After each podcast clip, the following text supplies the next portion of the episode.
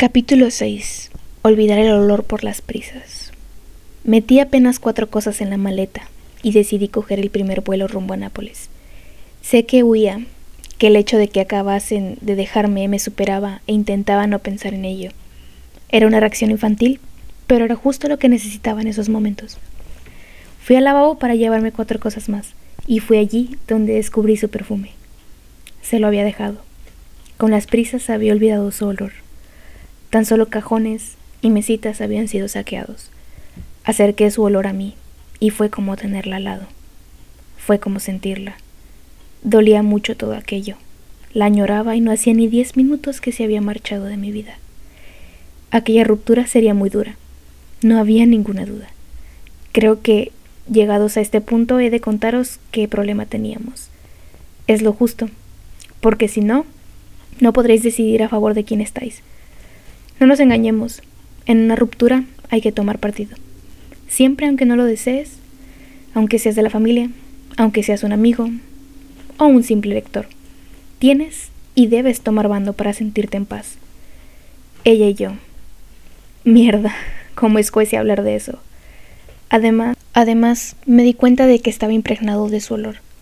Tan solo me lo había acercado y ya olía a ella. Sabía que debía deshacerme de aquel perfume tamaño gigante antes de que acabase accidentalmente traspasándome su olor cada mañana. Debía vaciarlo en la bañera. Debéis entender que con su olor en mí, en mi baño, el dolor se acercaba a cotas extremas. Finalmente me decidí por el lavabo. Abrí la tapa del váter, pero me detuve. No podía tirar su olor. Hacerlo era un acto sumamente injusto. Era casi vomitivo. Me detuve justo antes de que se derramara una sola gota y de repente se me ocurrió una forma mejor de deshacerme de aquello, una que no me hiciera sentir culpable. coloqué su olor en mi bolsa de viaje. Salí rápidamente de casa, pero no cerré con llave. No me importaba que entrasen a robar, no me quedaba nada de valor en aquel hogar. Cogí un taxi al vuelo, de esos que parecen que saben que vas a salir de casa, pues fue increíble la sincronía entre mi aparición por la calle y su giro en el cruce. Y allí, dentro del taxi, en silencio, Esperé. Tan solo deseaba que pasaran los minutos hasta llegar al aeropuerto. No necesitaba ni conversación ni música. Tan solo que el tiempo pasase. Hacía muchos años que no necesitaba vivir el momento, pero ahora me era imprescindible, porque el momento no me aportaba nada de valor. En cambio, el futuro, el paso del tiempo, tenía la clave de todo, y me devolvería mi propio yo sin dolor. Creo que la última vez que no necesité vivir el momento fue cuando esperé a que el señor Martin regresase del quirófano. Solo deseaba que pasaran las horas y él volviera operado. Y es que, como os comenté, yo era su acompañante y me lo había tomado muy en serio. El taxista rompió mi momento y puso la radio. Sonó un vallenato.